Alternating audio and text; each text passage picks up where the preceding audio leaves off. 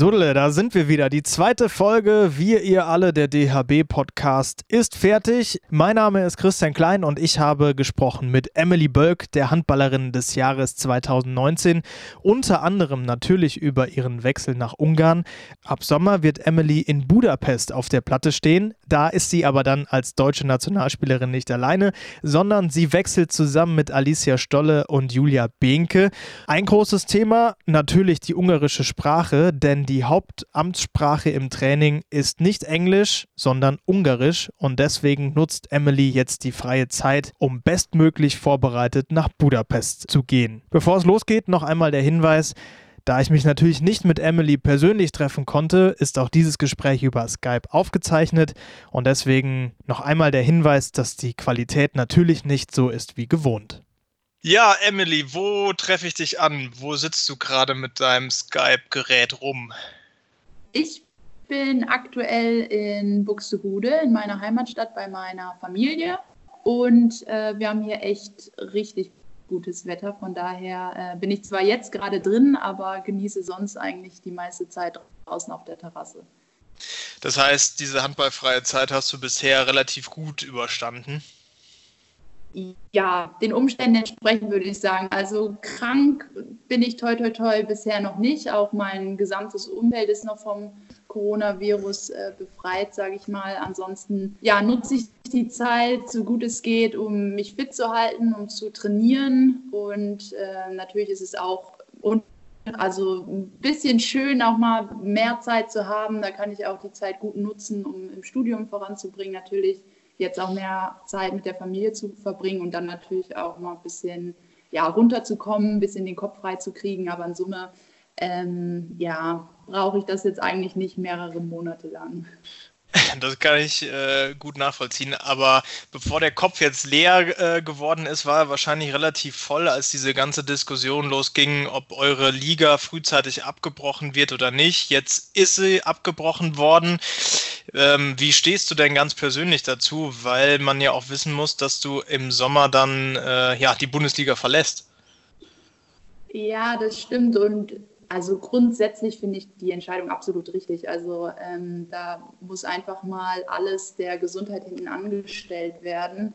Von daher war es schon zu erwarten, dass die Liga nicht nur unterbrochen wird, sondern auch abgebrochen. Ich bin jetzt mal gespannt, wie es noch mit dem Final Four weitergeht. Das Pokal-Final Four steht ja eigentlich auch noch aus. Ich glaube, das wurde jetzt noch weiter nach hinten verschoben auf äh, Mitte, Ende Juni, glaube ich.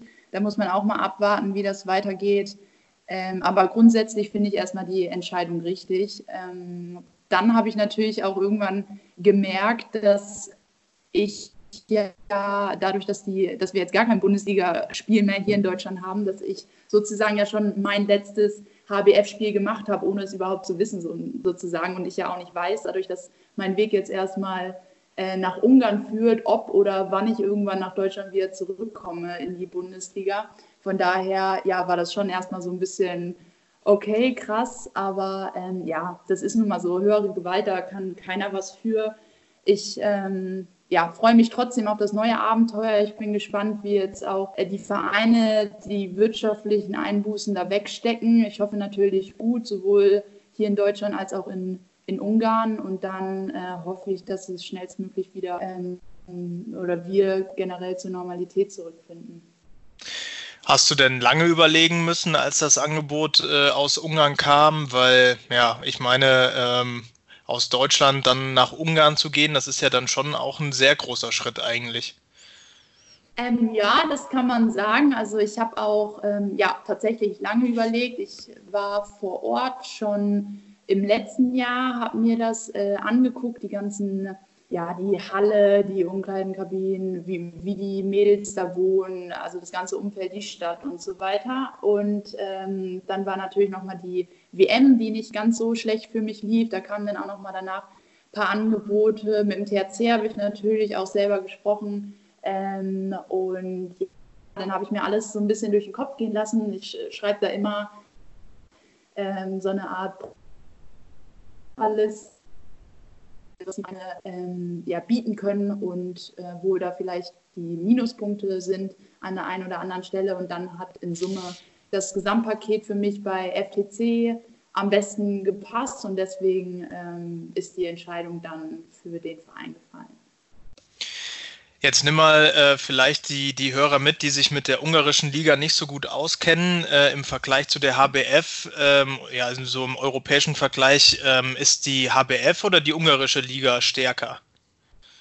Da würde ich schon ganz klar sagen, dass die ungarische Liga stärker ist und das ist auch mit ein Punkt, warum mein Weg jetzt von Deutschland wegführt. Man hat da zum Beispiel mit Gjör die Top-Mannschaft die letzten Jahre in Europa, die mehrmals jetzt schon hintereinander Champions League-Sieger geworden sind. Ansonsten hat jetzt auch äh, neben FPC, die auch immer mit dabei sind und die letzten Jahre immer konstant Champions League gespielt haben, auch äh, Schiofok, die jetzt auch aus, äh, aufgerüstet haben, wo beispielsweise ja jetzt auch äh, Dina Eckerle hinwechselt. Äh, ansonsten ist äh, Erd auch immer noch gut aufgestellt. Also die haben schon ähm, eine größere Breite, würde ich einfach sagen, an starken Teams in der Liga, die auch, ähm, wo auch viele äh, international immer mit dabei sind, ob der Champions League oder ERF Cup und da auch relativ weit kommen. Und ähm, ja, von daher freue ich mich auf die neue Herausforderung und äh, hoffe auch, dass genau diese vielen starken Spiele auf sehr hohem Niveau mich einfach noch weiterbringen.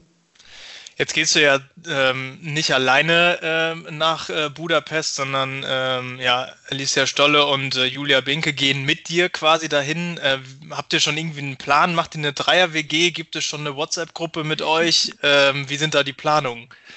Ähm, ja, tatsächlich ist das echt ein, äh, ja, ein sehr, sehr cooler Zufall. Also man kann sich natürlich nicht aussuchen, von wem man äh, Angebote bekommt und dass wir uns dann alle ähm, natürlich waren wir in Gesprächen schon und haben uns ein bisschen ausgetauscht, aber dass wir letztendlich alle uns für denselben Verein entscheiden, das ist ähm, ja echt, echt cool und da freuen wir uns auch alle sehr drauf. Und ansonsten haben wir tatsächlich äh, alle drei einzelne Wohnungen, also eine WG machen wir äh, noch nicht auf, aber ähm, haben unsere Wohnungen relativ nah aneinander. Also ich glaube, ähm, da sind die Wege sehr, sehr kurz, äh, auch nah an der Halle, was natürlich auch so Fahrgemeinschaften oder äh, ähnliches ähm, sehr erleichtert.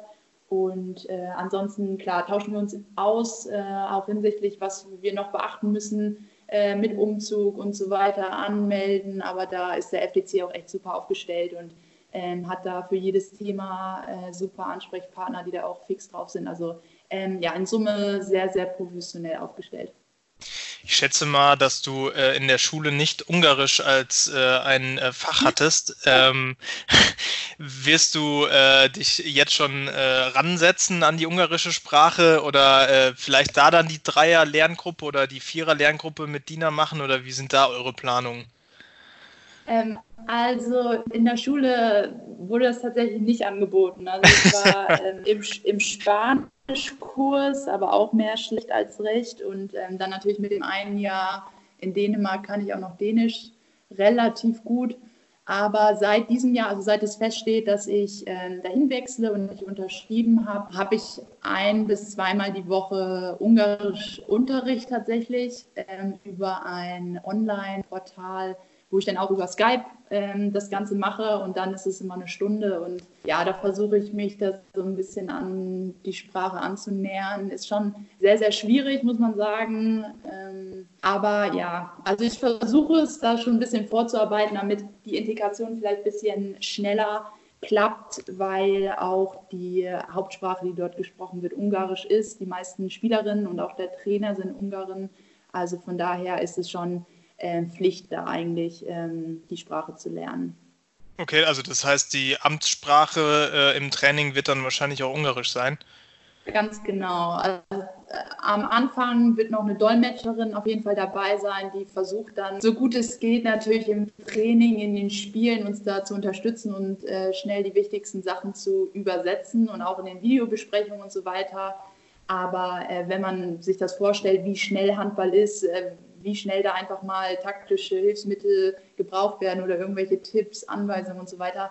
Da kann man nicht alles wortwörtlich nochmal in Englisch übersetzen. Also da fehlt die Zeit. Also im Timeout, das, da haben wir 50 bis 60 Sekunden, da können wir nicht nochmal eine extra Wurst kriegen und alles nochmal an der Seite erklärt bekommen. Deswegen äh, ist mein Ziel eigentlich schon, dass ich äh, schnellstmöglich auf jeden Fall die Handballvokabeln drauf habe und mich da einfach auch gut zurechtfinden kann auf der Sprache. Kannst du denn schon eine Handballvokabel oder bist du im Moment noch bei Hallo, ich heiße Emily Bölk und mir geht es gut? Ähm, äh, tatsächlich geht es mehr so um die Alltagsdinge und dann wird sich so von, von ganz simpel zu bisschen komplexeren Sachen, sage ich mal, hochgearbeitet. Aber äh, ab und zu äh, will ich auch schon ein paar äh, Handballvokabeln einwerfen. Also Handball heißt zum Beispiel Casey Lapta, ähm, Handballspielerin Casey Lapta Jatekosch, also ja, hat so semi viel mit Deutsch zu tun. äh, eher weniger, ja, das stimmt. ja, aber ähm, ich finde es auf jeden Fall äh, echt richtig äh, witzig oder interessant, dass ihr da jetzt zu dritt hingeht äh, und vor allen Dingen, weil ja auch dein äh, ja, Roommate sozusagen aus der Nationalmannschaft, der mit dabei ist. Ähm, ich habe mir mal die Mühe gemacht und habe mal äh, dich und Alice Stolle gegoogelt. Was meinst du, wie viele gemeinsame Treffen gibt es bei Google? ich glaube äh, schon sehr, sehr viele. Also gefühlt auch immer, wenn ähm, irgendwelche Partnerübungen so gemacht werden, sind ja schon auch Alice und ich die ersten Ansprechpartner. Aber es ist halt auch witzig, wie unsere Wege uns so kreuzen, seit der Jugendnation halt eigentlich komplett parallel. Von daher glaube ich, sind da schon einige dabei. Es gibt 17.200 Treffer, wenn man euch beide zusammen googelt. ich habe sie jetzt nicht alle durchgelesen, ähm, aber da werden wahrscheinlich tatsächlich sehr lustige dabei sein. Ähm, was macht denn die Beziehung zwischen euch beiden aus?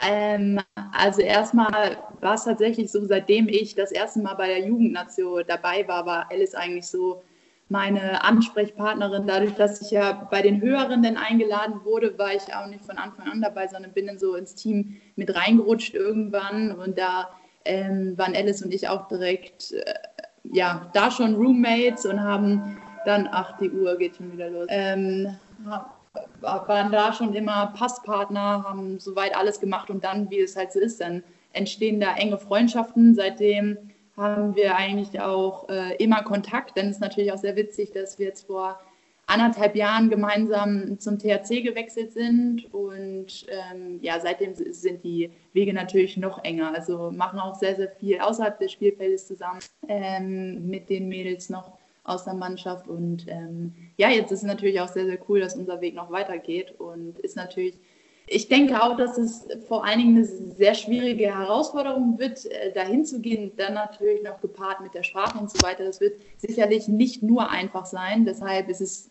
sehr gut, dass man da vielleicht auch noch ähm, die ein oder andere Freundin hat, äh, wo man sich vielleicht auch mal ähm, auskotzen kann, sage ich mal. Oder sich ja, absolut. Das glaube ich auch. Ja. Aber schön, dass du es äh, ansprichst, weil ich folge euch natürlich auch überall in äh, sozialen Netzwerken und mir ist echt aufgefallen, mhm. dass vielleicht im Gegensatz zu den äh, ja, männlichen Nationalspielern äh, oder Mannschaftskollegen äh, ihr äh, vor allen Dingen beim THC echt richtig viel zusammen macht. Ist das vielleicht so beim Frauenhandball nochmal ganz anders, dass dieses Mannschaftsleben noch viel krasser zusammen ist? Ähm, das würde ich nicht so unbedingt bestätigen, diese These. Natürlich kann ich das nicht genau zu 100 Prozent sagen, aber ich würde auch schon sagen, dass da äh, bei den Männern äh, wird da vielleicht eher mal ein Bier nach dem Training, nach dem Spiel zusammen in der Kabine getrunken oder, und erzählt und so weiter. Das wird dann vielleicht eher nicht so über die äh, sozialen Medien äh, publiziert, will ich mal sagen. Und wir sind dann vielleicht eher so die Restauranttester, würde ich uns mal beschreiben in Erfurt. Also ähm, ich glaube, da das gibt es wenige Restaurants, die wir noch nicht besucht haben, wo wir noch nicht unsere Meinung zu abgegeben haben und so. Ähm, ja, gestalten wir uns so ein bisschen die, die Abende gemeinsam und ja, macht uns sehr viel Spaß. Die Altstadt in Erfurt ist auch ganz schön und so wächst man natürlich auch noch enger zusammen, wenn man außerhalb der Halle auch mal was zusammen macht. Wenn du es schon äh, ansprichst, äh, sprichst, dass ihr da sehr aktiv seid, äh, du hast, glaube ich, knapp 20.000 Follower bei, bei Instagram, äh, bist da sehr aktiv. Ähm, ist das äh, einfach nur ein Hobby für dich oder ähm, ja, warum, warum magst du das so gerne?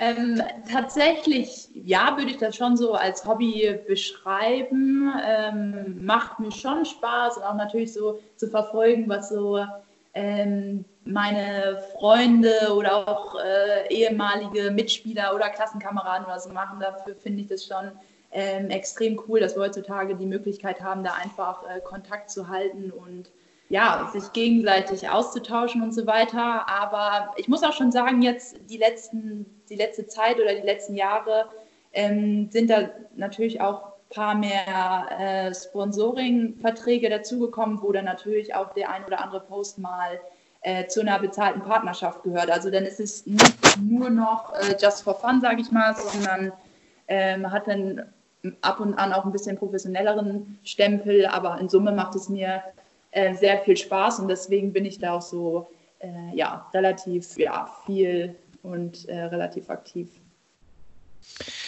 Sehr schön. Sieht auf jeden Fall äh, sehr gut aus. Äh, gerne immer weitermachen. Das hilft ja uns äh, Social Media Freaks auch immer weiter, wenn die Spieler selber was posten.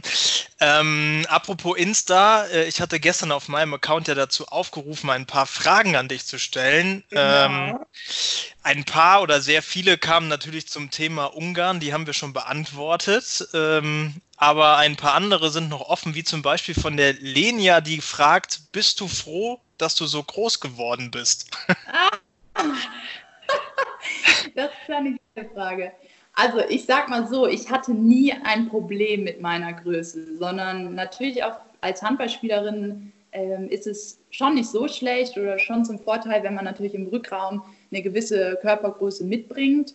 Äh, ich bin jetzt 1,82, also da komme ich auch im Alltag und was Klamotten und so weiter angeht, komme ich sehr gut zurecht. Also von daher kann ich sagen, ja, ich äh, bin happy mit mir.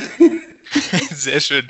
Äh, die Lenia hat noch eine relativ interessante Frage gestellt. Sie hat gefragt, was machst du, vielleicht weißt du das auch gar nicht, aber was mhm. machst du vor dem Spiel als letztes und nach dem Spiel als erstes?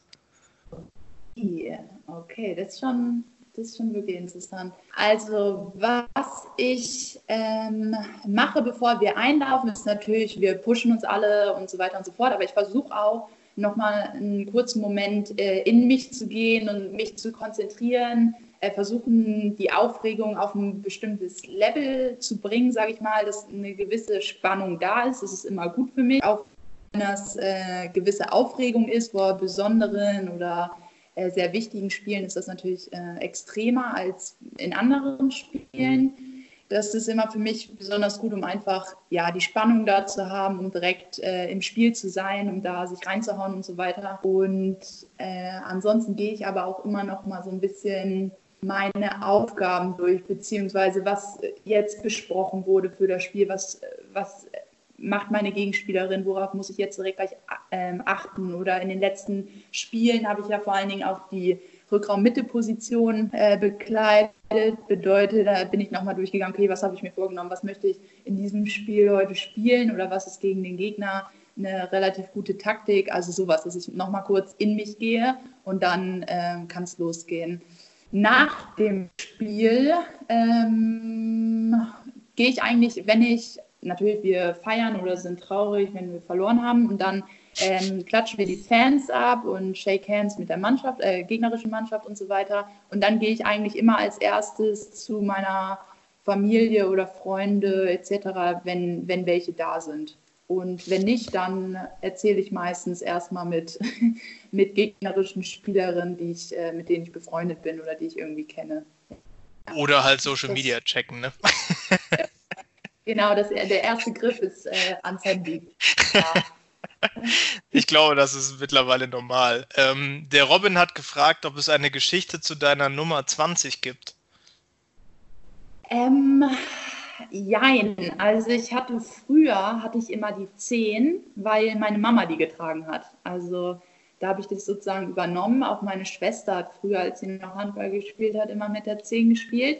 Und dann, als ich mit 16 in die Bundesliga gekommen bin, da hatte schon Lena Zellmill, unsere damalige Linksaußen, die Nummer 10. Das heißt, sie war besetzt und dann musste ich mir halt notgedrungen eine andere suchen. Und dann äh, hat mir die 20 gut gefallen, hat natürlich dann auch gut gepasst mit 10 plus 10 und habe dann seitdem in, äh, mit der 20 gespielt und in der Jugend noch bis zum Ende mit der 10. Und seitdem ähm, bin ich aber also möchte ich die 20 Euro nicht mehr abgeben. Also ich bin auch froh, dass ich die in der Nazi bekommen habe und hoffentlich kriege ich die jetzt auch beim FTC. Also die, mit der habe ich mich sehr gut angefreundet.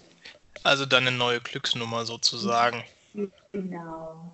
Letzte Frage kommt von Frank. Äh, er fragt, ähm, was ist dein äh, größter Traum, den du dir noch als Handballerin erfüllen möchtest?